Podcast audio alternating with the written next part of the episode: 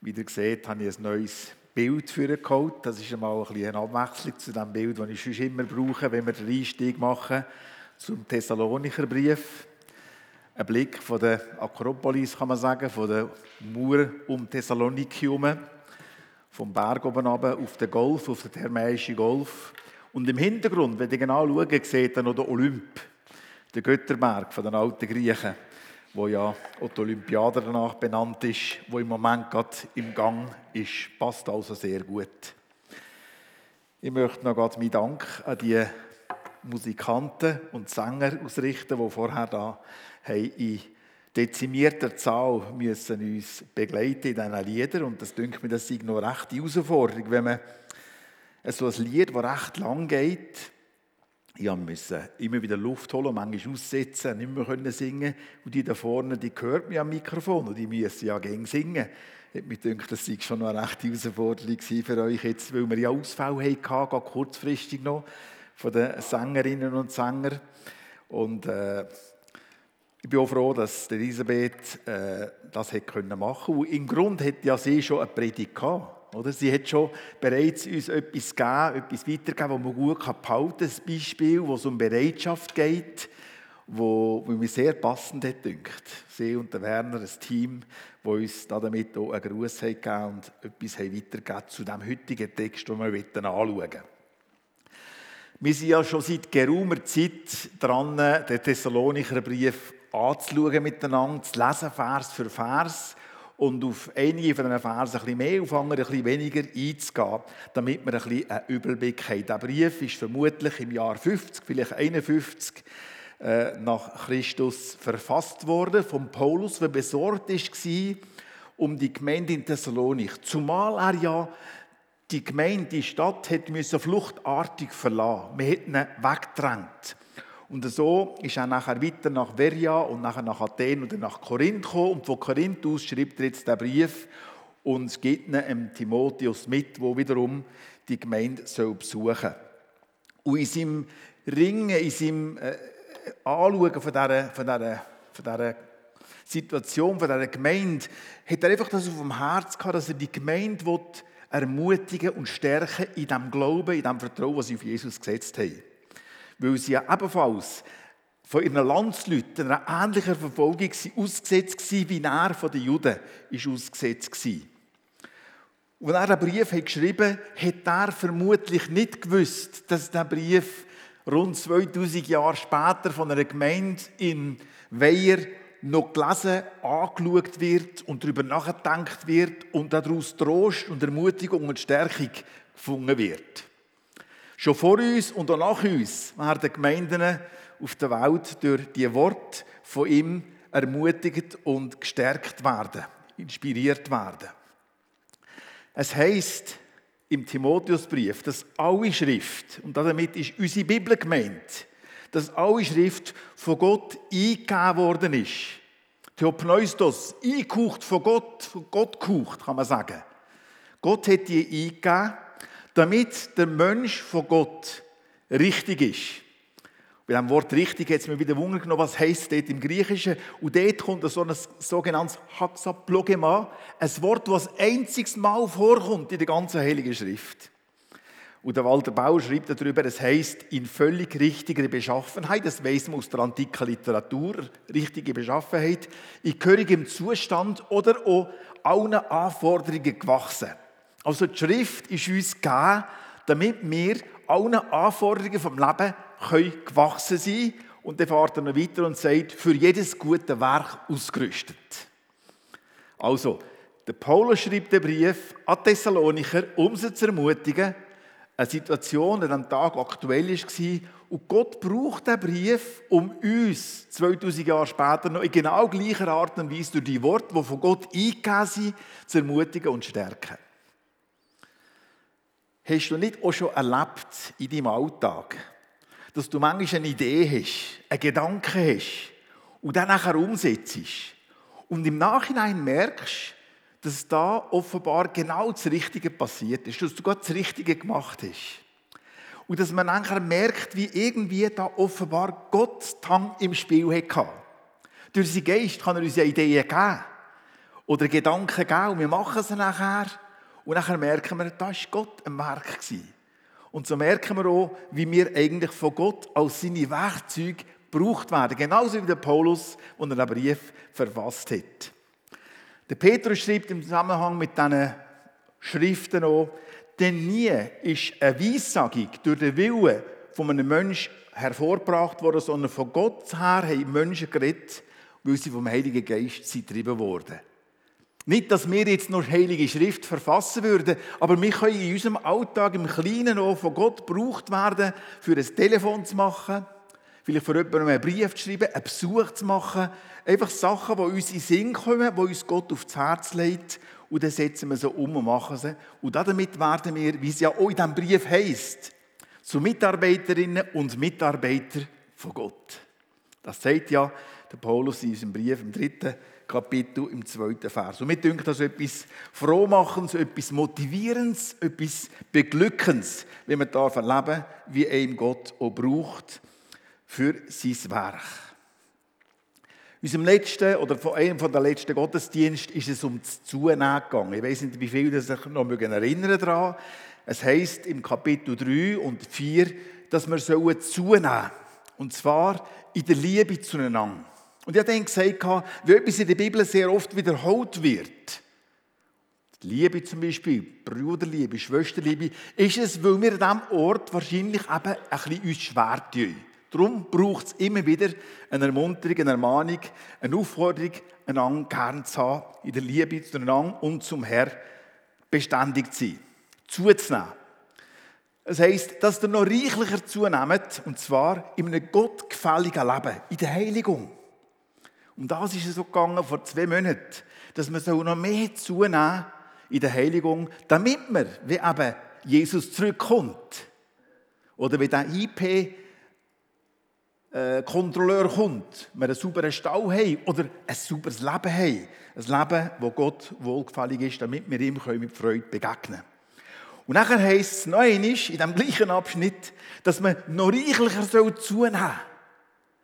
Und wenn wir in dieser Art und Weise zunehmen, dann müssen wir keine Angst haben, dass es auf der Waage wird heissen, jetzt ist es zu viel. Das wird es nie heissen. Wir können immer noch mehr zunehmen in diesen Eigenschaften, die Gott uns lehrt in seinem Wort. Und vor einem Monat haben wir darüber nachgedacht, was es bedeutet, wenn jemand uns nahestehend stirbt, von uns geht. Schlaft heisst sie, einschlaft. Dem Leben, dem irdischen Leben entrissen wird, um nachher beim Herz zu sein. Wir haben gesehen, dass die, die leben, zu diesem Zeitpunkt, und die, die gestorben sind, miteinander verwandelt werden, neue Liebe werden überkommen vom Herrn. Das hat er uns dort versprochen. Und es heißt nachher am Schluss von dem Abschnitt, so ermuntert einander mit diesen Worten. Und die Aufforderung, das Parakalete oder Parakaleo, das Wort heißt nicht nur ermuntern, es heißt auch trösten, es heißt auch ermahnen. Und je nach Situation haben wir das eine oder das andere nötiger. Manchmal muss man uns einfach ermuntern, gerade eben im Zusammenhang mit einem Todesfall oder Trost zusprechen. Ganz sicher sehr wichtig, immer wieder dann diesem Punkt mit was für Wort, mit diesen Worten der Paulus des Thessalonicher geschrieben, weil ja in unter ihnen einige wahrscheinlich verstorben sind, seit er sie verleiht und sie wollen wissen, was ist jetzt mit diesen Leuten? Was passiert jetzt mit ihnen? Und er ist auf das Thema eingegangen und das haben wir das letzte Mal miteinander angeschaut. Und dann fahren wir weiter mit dem fünften Kapitel, das ist unser letztes Kapitel, noch das Mal und das nächste Mal, so Gott will, werden wir noch mit dem Thessalonicher Brief uns beschäftigen. Und da heißt es jetzt, was aber die Zeiten und Zeitpunkte betrifft, Brüder, so habt ihr nicht nötig, dass euch geschrieben wird, denn ihr selbst wisst genau, dass der Tag des Herrn so kommt wie ein Dieb in der Nacht. Wenn sie sagen Friede und Sicherheit, dann kommt ein plötzliches Verderben über sie, wie die Geburtswehen über die Schwangere, und sie werden nicht entfliehen. Die ersten drei Verse von dem Abschnitt. Ein Wort, das hier vorkommt, einiges mehr. Insgesamt 13 Mal in diesem Brief ist das Wort Brüder. Und ich habe bereits mal erklärt, was das bedeutet, das Wort Adelphos oder Adelphoi. Es heißt Brüder. Und ich habe mir vom Eckhard Schnabel sagen, in einem Kommentar zum Korintherbrief, dass das im Griechischen eigentlich immer Männer und Frauen einschließt. Aber er hat es nicht irgendwie belegt. Und ich war einfach nicht zufrieden und dachte, ich will gerne einen Beleg haben für das Ganze. Und bin darum den Walter Bauer gefragt. Das ist, äh, das ist ein griechisches, ähm, grosses, grosses griechisches Lexikon. Und da drin habe ich Erklärungen gefunden, dass das Wort Adelphoi oder Adelphos, männlich, Bruder, im Griechischen aber für Frauen genauso gebraucht wird, obwohl es eine weibliche Form gibt, Adelphai oder Adelphin. Aber es ist Männer und Frauen. Man kann das aus der antiken Literatur belegen, weil es gibt das Wort Brüder und dann kommen Männer und Frauen nehmen, die angesprochen sind. Also man hat den Beleg, dass, wie es Brüder heisst, Mann und Frauen gemeint ist, weil die Namen von diesen Personen nachher aufgeführt werden. Und im Neuen Testament gibt es eine Stelle im Lukas 21, 16, dort heisst ihr werdet sogar von Eltern, Brüdern und Verwandten und Freunden überliefert werden. Also drei Hauptwörter, drei Subjekte, die hier erwähnt werden, wo, von vier, wo eindeutig Männer und Frauen gemeint sind. Eltern, Verwandte oder Freunde, Männer und Frauen. Also bedeutet das Wort Brüder in diesem Zusammenhang Männer und Frauen. Und im Alten Testament habe ich schon vor längerer Zeit einmal den Beleg gefunden, im 5. Mose 15,12. Da heißt es, wenn dein Bruder, ein Hebräer oder eine Hebräerin, sich verkauft. Und eben, das ist der Zusammenhang dort. Aber es geht darum, dass wenn ein Bruder, ein Hebräer oder eine Hebräerin, also es wird für beide Geschlechter gebraucht, das Wort Bruder. Und so auch hier. Wenn man jetzt ganz wörtlich übersetzen will, wie es Delberfelder ja macht, und ja das sehr gerne eigentlich, wenn es wörtlich ist, dann kann man manchmal so ein bisschen lost in translation sein, in der, in der Übersetzung verloren gehen, weil man einfach die Bedeutung irgendwie kann falsch verstehen Wir heute, wenn wir das Wort Brüder hören, meinen eigentlich Männer damit, aber hier in diesem Zusammenhang ist es für alle klar, das schließt Frauen genauso ein. Ihr werdet jetzt denken, dass die jetzt gerade ein bisschen gar viel war über das Thema, aber es ist mir einfach wichtig gewesen, wichtig geworden. Ich habe einen Beleg gesucht für das und bin froh gewesen, als ich den nachher gefunden habe, dank Walter Bauer. Nun, was haben die Brüder und Schwestern in Thessalonich nicht nötig? Sie haben nicht nötig, dass man ihnen von Zeiten und Zeitpunkten soll schreiben. Offenbar hat das der Paulus zuvor bereits gemacht. Und als ich den Vers, den Abschnitt habe gelesen, am Mittwoch angefangen vorbereiten, mich auf den Sonntag. Und wir hatten gerade am Tag vorher noch unseren Gemeinschaftsnachmittag gehabt. Und dort habe ich den Brüdern, den Brüdern und Schwestern, habe ich den Geschwistern eine Frage gestellt und habe sie unterhalten zu dem Thema der Bergpredigt. Es ist um die Bergpredigt gegangen. Wir haben eine Einleitung gemacht zur Bergpredigt. Und ich habe gesagt, ich habe sie wahrscheinlich und meine Frau würde an diesem Punkt sagen, nicht wahrscheinlich, ganz sicher oder mit Bestimmtheit hast du sie gelangweilt mit dieser Frage, die gestellt ist, nämlich, zu welchem Zeitpunkt hat Jesus die Bergpredigt gehabt? Ist es im Herbst vom Jahr 27 gewesen, oder auch doch eher im Frühling 28? Am Ende einfach eventuell erst im 29, könnte auch sein. Wann interessiert das? Es hat mich am nächsten Tag, als ich darüber nachgedacht habe, die Predigt oder über das, über das was ich mitteilt habe, am Gemeinschaftsnachmittag, habe ich nachher müssen lachen über mich selber. Und es hat mich erinnert an die Frage, wo mal ein bulgarischer Türk einem Freund von mir gefragt hat, als er da war, und er gesagt hat, wie ihr jemanden tauft, tauft er sie nach vorne oder tauft er sie nach hinten? Was spielt das für eine Rolle? Wann kümmert es, ob Jesus die Bergpredigt im Jahr 27 hatte oder im Jahr 28 hatte, vielleicht im Frühling 29 hatte? Wann kümmert das schon? Spielt keine Rolle. Wichtig ist, dass die Bergpredigt von Matthäus so detailliert ist aufgezeichnet wurde und wir sie heute lesen können und darüber nachdenken können. Oder? Um das geht es doch eigentlich. Es erinnert ein bisschen an die Frage, die die Juden immer wieder gestellt haben oder die Jünger von Jesus wieder gestellt haben, wenn es um den Zeitpunkt gegangen ist. Es gibt offenbar auch bei Thessalonicher die Frage, wann kommt denn Jesus wieder? Und er sagt ganz klar, Jesus in seinem Leben vor dem Sterben und nach dem Sterben, dass der Zeitpunkt nur der Vater alleine weiß. Wir sollen bereit sein. Wir müssen den Zeitpunkt nicht wissen. Die Jünger, nachdem Jesus ist auferstanden und vor ihnen in den Himmel fährt, hat er noch gesagt, bleibt in der Stadt Jerusalem, bis ihr den Heiligen Geist bekommt. Bis der Heilige Geist kommt und euch ausrüstet, damit ihr könnt meine Züge sein Und sie fragen sofort wieder, ja, Herr, wirst du zu diesem Zeitpunkt dein Reich wiederherstellen? Und er sagt wiederum, es ist nicht eure Sache, Zeiten oder Zeitpunkte zu wissen, wo der Vater in seiner Vollmacht bestimmt hat. Aber ihr werdet meine Züge sein. Das ist unsere Aufgabe. Wir sollen Zeugen sein von dem, was Jesus für uns gemacht hat. Der Zeitpunkt, wenn er zurückkommt, da weiß er alleine, da weiß der Vater alleine. Wir sollen einfach parat sein dafür. Im Alten Testament gibt es das Wort, wo Gott zum Moses höchstpersönlich sagt, das Verborgene steht beim Herr, bei Jahwe, unserem Gott. Und so Offenbarte gilt uns und unseren Kind für ewig, damit wir all die Worte vom Gesetz auch tun.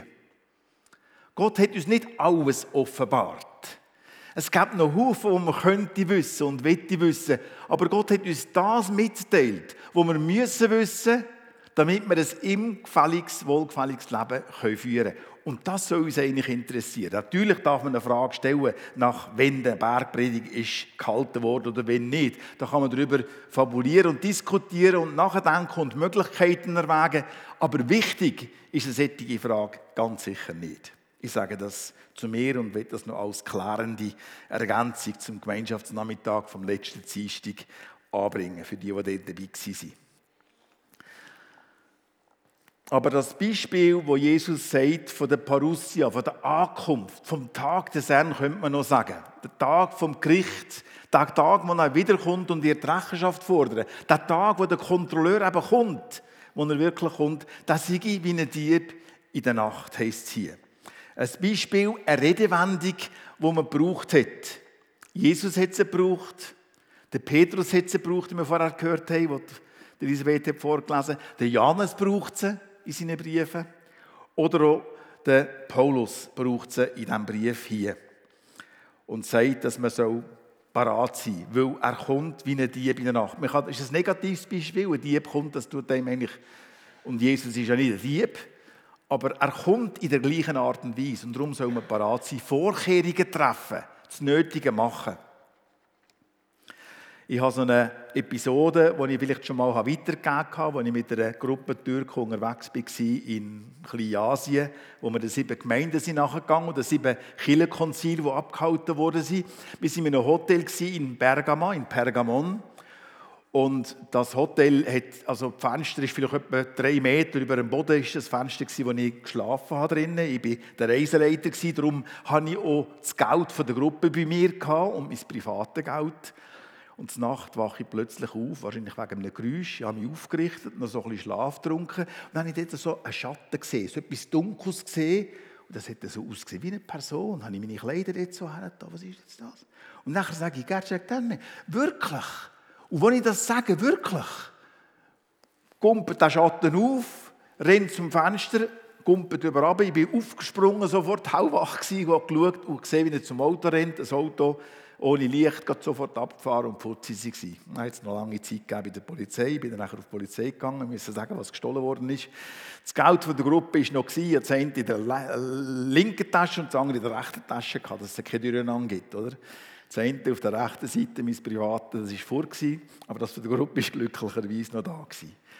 Am Abend vorher, als ich ins Bett gegangen bin, hätte ich doch nicht damit gerechnet, dass da einer kommt und dort raufklettert und in das Zimmer eindringt und etwas geht entwenden. Darum sollte man parat sein. Wir haben es kürzlich ein bisschen vom Häuserbeschliessen gehabt.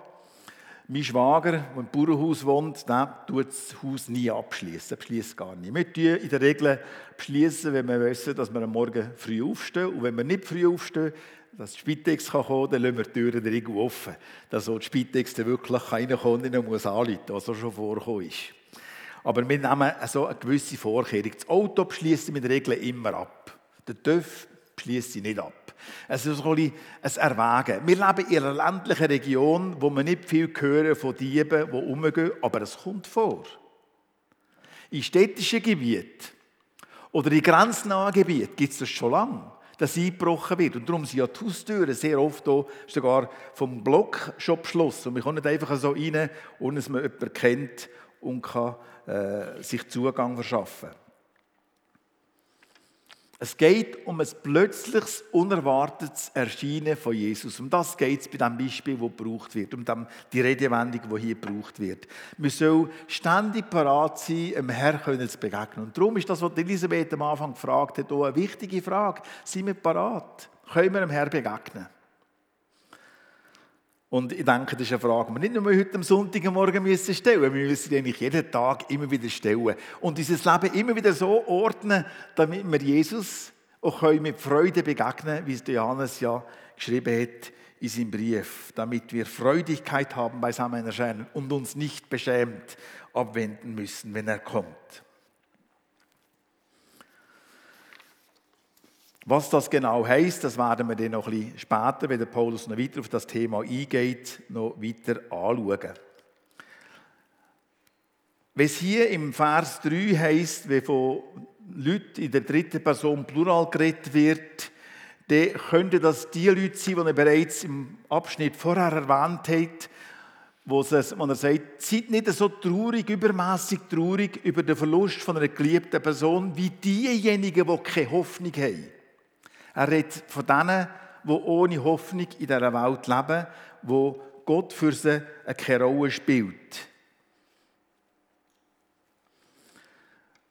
Es könnte sein, dass wir Erfolg haben in diesem Jahr äh, oder, oder dass man Erfolg hat im Leben, dass man sich in Sicherheit wägt, alles ist gut.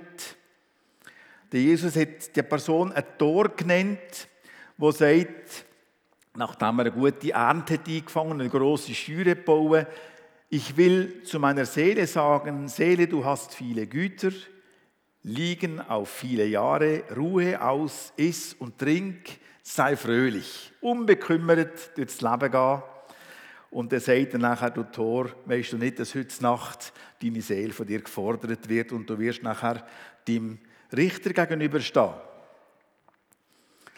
Gerade wenn es heisst Frieden und Sicherheit, dann werden, werden die Wehen wie über eine äh, Geburtswehen über eine schwangere Frau einbrechen. Plötzlich, urplötzlich wird das kommen. Von Frieden und Sicherheit kann man heute nicht reden. Gerade wenn man Nachrichten anschaut, tagtäglich seit gut zwei Monaten verfolgen uns die Nachrichten von einer Krise, die sich immer mehr aufbauscht und wo sich ja offenbar ernstlich abzeichnet. Wir wissen nicht, was alles da dahinter steht und was da beabsichtigt wird. Aber nicht nur hier in dieser Region, außerhalb auf der Welt gibt es ja überall Krisengebiete. Und von Frieden und Sicherheit könnte man nicht reden. Aber vielleicht mehr in unserem kleinen Umkreis, wo wir daheim sind. Uns geht es gut, alles passt, keine Probleme.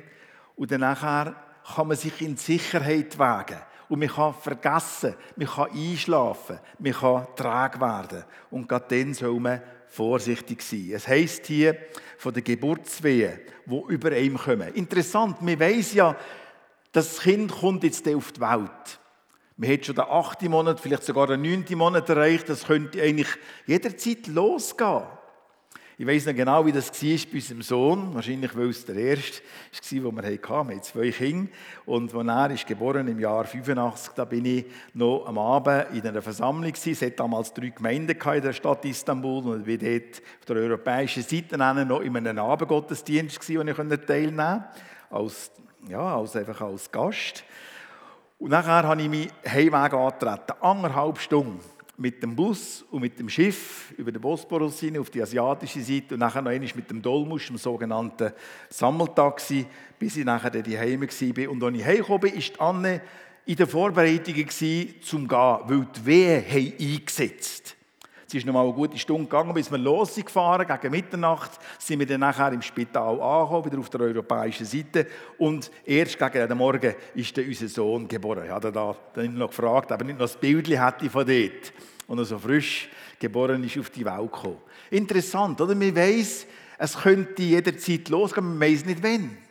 Und dass es genau an diesem Abend losgegangen, hat die nicht können wissen. Aber die Möglichkeit hat immer bestanden. Und darum soll man parat sein. Genauso mit dem Tag vom Herrn, mit dem Wiederkommen von Jesus.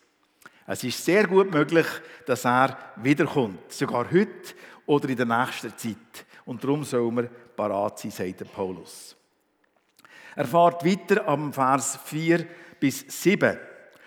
Ihr aber, Brüder, einmal mehr, Seid nicht in Finsternis, dass euch der Tag wie ein Dieb ergreife. Übrigens, Zürcher Übersetzung sagt Brüder und Schwestern. Und ich denke, viele Übersetzungen sagen Brüder und Schwestern. Steht nicht dort, aber ist Bedeutung davon, ist richtig übersetzt eigentlich. Und wenn man nur Brüder schreibt, ist es eigentlich fehlt etwas. Ihr aber, Brüder und Schwestern, seid nicht in Finsternis, dass euch der Tag wie ein Dieb ergreife.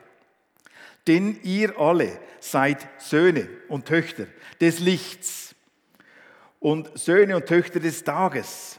Wir gehören nicht der Nacht und nicht der Finsternis. Also lasst uns nun nicht schlafen wie die übrigen, sondern wachen und nüchtern sein. Denn die da schlafen, schlafen bei Nacht und die da betrunken sind, sind bei Nacht betrunken. Also er redet hier und vergleicht uns Christen mit Söhnen und Töchtern vom Tag oder vom Licht. Er braucht die unterschiedlichen äh, Vergleich vom Licht und Finsternis, von Tag und von Nacht. Und dann vom Licht stellt er die gegenüber von der Nacht oder wo betrunken sind, wo schlafen. Das sind Ausdrücke, die zu nicht sich kümmern um das, was Gott uns in seinem Wort mitteilt und sagt, betrifft. Es gibt viele Leute, die glauben nicht an die Existenz von Gott, nur das, was sie sehen. Oder es gibt viele Leute, die eine andere Art von Glauben haben, ein anderes Glaubensverständnis haben und sich dementsprechend auch ausrichten und leben. Es sind Leute, die nicht damit rechnen, dass sie mal vor dem Richterstuhl von Gott müssen erscheinen und müssen Rechenschaft ablegen über ihr Leben. Gleichgültig sein, im Alltag gleichgültig, nicht mit der Ankunft Christi rechnen. Kann ein Christ in einer solchen Situation geraten, kann es einem Christ passieren, dass er plötzlich schläfrig wird, trag wird, sich nicht kümmert, sich in Sicherheit fühlt und Sicherheit wiegt, weil er alles hat, was er braucht, genug Geld auf dem Konto, eine Arbeit, Gesundheit, alles, was man nötig hat. Und dann braucht man ja Gott manchmal gar nicht mehr und kann er auch vergessen. Und ich glaube, das ist sehr wohl möglich, dass so ein Christ in so einer Situation kann geraten. Und darum schreibt der Paulus hier an Christen, dass sie sollen als Söhne und Töchter vom Licht und vom Tag leben und sich nicht irgendwie einschläfern Davor hat Jesus ja auch im Gleichnis von den zehn Jungfrauen. Und was darum geht, dass man parat ist, dass man genug Öl in der Lampe hat, dass wenn der Bräutigam kommt, man ihm auch entgegengehen und ihm begegnen kann. Oder wir denken den Vers, wo wir gerade vorher gelesen haben, da steht ja hier, der Herr verzögert nicht die Verheißung, wie es einige für eine Verzögerung halten. Es hat in der Zeit von Petrus Spötter gegeben, wo er gesagt hat, ja, wo ist jetzt der Tag vom Herrn, den er da angekündigt hat? Das ist ja noch alles vorher. Er heißt, er ist langmütig euch gegenüber, da er nicht will, dass irgendwelche verloren gehen, sondern dass alle zur Buße kommen. Gott verzögert nicht, aber er will, dass die Menschen umkehren können dass sie ihr Leben noch ordnen. Und nachher kommt da wieder der Ausspruch, es wird aber der Tag des Herrn kommen wie ein Dieb, wo wir ja aus diesem Abschnitt ebenfalls kennen und hier beim Petrus so bereits haben gelesen bekommen. Jetzt kommen wir noch zu den letzten Versen, 8 bis 11. Wir aber, die dem Tag gehören, wollen nüchtern sein, bekleidet mit dem Brustpanzer des Glaubens und der Liebe und als Helm mit der Hoffnung des Heils. Denn Gott hat uns nicht zum Zorn bestimmt, sondern zum Langen des Heils durch unseren Herrn Jesus Christus, der für uns gestorben ist, damit wir, ob wir wachen oder schlafen, zusammen mit ihm leben. Deshalb ermahnt einander und erbaut einer den anderen, wie ihr auch tut. Der Brustpanzer vom Glauben und von der Liebe wird hier erwähnt. Der Paulus braucht ähnliche Ausdrücke etwa zehn Jahre später, wo er den Epheser schreibt, aus seiner Gefangenschaft in Rom. Der Glaube wird mit einem Panzer verglichen. Wir haben das Bild vom Jahreslos von der Gemeinde, wo von einem Schild auch geredet wird, ein Schild, das Schutz gibt. Der Paulus sagt in den Epheser, das Schild vom Glauben soll man aufhalten. Hier ist es ein Brustpanzer vom Glauben. Und was ist das genau? Es ist die und mein persönlich Glaube an das, was Gott uns in seinem Wort zugesprochen hat. Es Festhalten an seinen Verheißungen. Es den Glauben pflegen. Und wie mache ich das? Ich mache das durch meinen täglichen Umgang mit ihm. Indem, dass ich sein Angesicht suche. Indem, dass mir bewusst Zeit nehme, um der Gott, der unsichtbar ist für meine Augen, aber sich überall offenbart hat in der Natur, in der Schöpfung und hier die Schrift und durch Jesus Christus, indem dass ich zu ihm rede und er mit mir kann reden durch sein Wort. So pflege ich mein Glauben. Es können Versammlungen sein, Gebetsgemeinschaften, Hausgruppen, Zauen, wo ich zusammen bin mit anderen Gläubigen, die durch ihr Leben, durch ihre Erfahrungen gestärkt werden, ermuntert werden in meinem Glauben. So pflege ich meinen Brustpanzer. So eine Waffenrüstung muss ja auch gepflegt werden. Die kann man nicht einfach auf die Seite legen und nachher meinen, jetzt können wir sie wieder anlegen und brauchen. Dann weiss man vielleicht nicht mehr, wie welche Schnalle wohnt. Also, wie, man muss das immer wieder pflegen und üben und brauchen. Darum auch im Militär, sie sind ja ständig am Üben und am Repetieren, damit sie dann, wenn es darauf abkommt, auch parat sind. Und genauso müssen wir auch unseren Glauben pflegen und üben. Im Johannesbrief heißt es im 5. Vers, 5. Äh, äh, Kapitel, Vers 4, denn alles, was aus Gott geboren ist, überwindet die Welt und unser Glaube ist der Sieg, der die Welt überwunden hat. Unser Glauben ist wie ein Brustpanzer, ist wie ein Schild, das wir brauchen können in dieser Schlacht, wo wir stehen mit dem unsichtbaren Wind. Oder es heißt, der Helm von der Hoffnung soll man anlegen, der Helm von der Hoffnung vom Heil, von der Rettung, von der Erlösung. Kluge Köpfe schützen sich. Vor 50 Jahren hat man noch Töffel fahren oder Töff fahren sogar ohne Helm. Da hat man sich noch nicht umgeschert. Nachher sind dann die Plakate aufgekommen, dass man sogar auf den Töffel, auf denen, die nur 30 oder 40 Stundenkilometer laufen, einen Helm anlegen sollte. Da jetzt muss man. Und nachher sind die Velofahrer gekommen. Ich war kürzlich auf der Skipiste. Ich war wahrscheinlich einer den wenigen, die keinen Helm hatten. Da kann man gerade denken, wie klug ist dieser Typ überhaupt, wenn er von klugen Schützen, Köpfen schützen sich redet. Ich hatte keinen Skihelm, gehabt, bin mit der Kappe gefahren. Das hat mir ja früher noch viel gemacht. Jetzt haben sie doch da kürzlich bei der Olympiade Bilder gezeigt vom Heini Hemmi, also ein Olympiasieger irgendeiner Olympiade. Der ist mit der Kappe gefahren. Und noch nicht keinen Helm. Das ist unglaublich, oder? So ändern sich die Zeiten. Aber ein Helm schützt uns. Ein Helm schützt den Soldat im Kampf. Die Soldaten haben immer einen Helm an. Auf der Baustelle hat man Helme an, weil es immer möglich ist, dass einem etwas auf den Kopf geht. Und auch wir müssen in dieser Schlacht, wo wir stehen, der Paulus führt das sehr gut aus im Epheser im sechsten Kapitel über die Waffenrüstung, die man anlegen soll, damit man gegen den unsichtbaren Find, nicht gegen Fleisch und Blut müssen wir kämpfen, gegen unsichtbaren Find, der von überall aus dem Geheimen ein feuriger Pfeil abschießen und uns unser Bein kann stellen. Darum soll man den Helm anlegen, sagt er hier auch. Und uns schützen in dieser Schlacht, wo wir drin stehen. Und zum Schluss noch die Ermahnung, die er da aufführt. Er sagt, denn Gott hat uns nicht zum Zorn bestimmt, sondern zum Erlangen des Heils. Durch unseren Herrn Jesus Christus. Er hat uns errettet, der für uns gestorben ist, damit, das denke ich, damit wir, ob wir wachen, das heißt leben jetzt, im Jetzt leben, oder schlafen, bezieht sich auf die, die er vorher angesprochen hat, die bereits eingeschlafen sind, gestorben sind, mit anderen Worten, zusammen mit ihm leben. Und da möchte ich noch etwas anführen, was mir meine Frau wiederum gesagt hat, das letzte Mal, nach der letzten Predigt, wo es um die vorherigen Verse gegangen ist, von denen, die gestorben sind. Die leben ja auch. Aber die leben nicht mehr in Raum und Zeit wie wir, wie du und ich, gibt es auf dieser Welt, sondern in der Gegenwart von Gott. Wir haben darauf äh, verschiedene Verse herbeizogen, wo wir sehen, wer stirbt, ist bei Jesus, ist beim Herrn. Und dort lebt er. Gott ist nicht ein Gott von den Toten, sondern von den Lebenden. Aber sie sind lebendig außerhalb von dieser Sphäre, die wir kennen als Raum und Zeit. In in einer anderen Dimension. Und hier seht ihr das ebenfalls. Damit wir, ob wir wachen, lebendig sind jetzt, oder schlafen, zusammen mit ihm leben.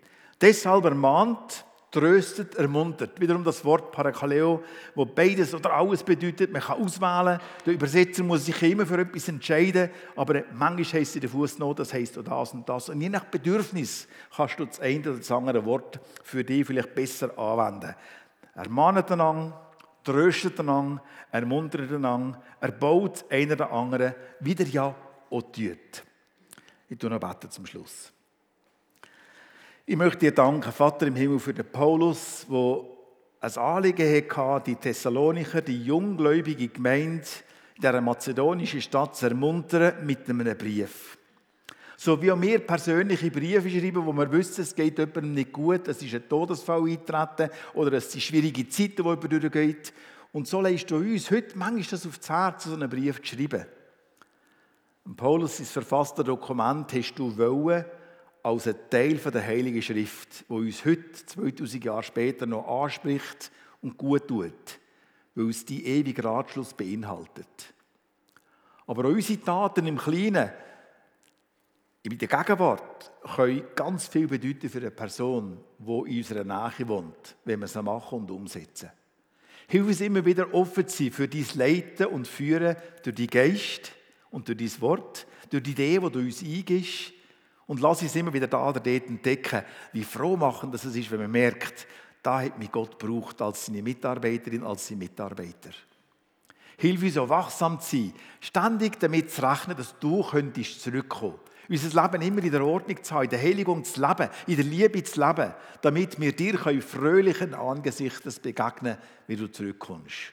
Weil dein Wiederkommen wird unerwartet sein. Bitte hilf uns parat sein. Ich danke dir dafür. Amen.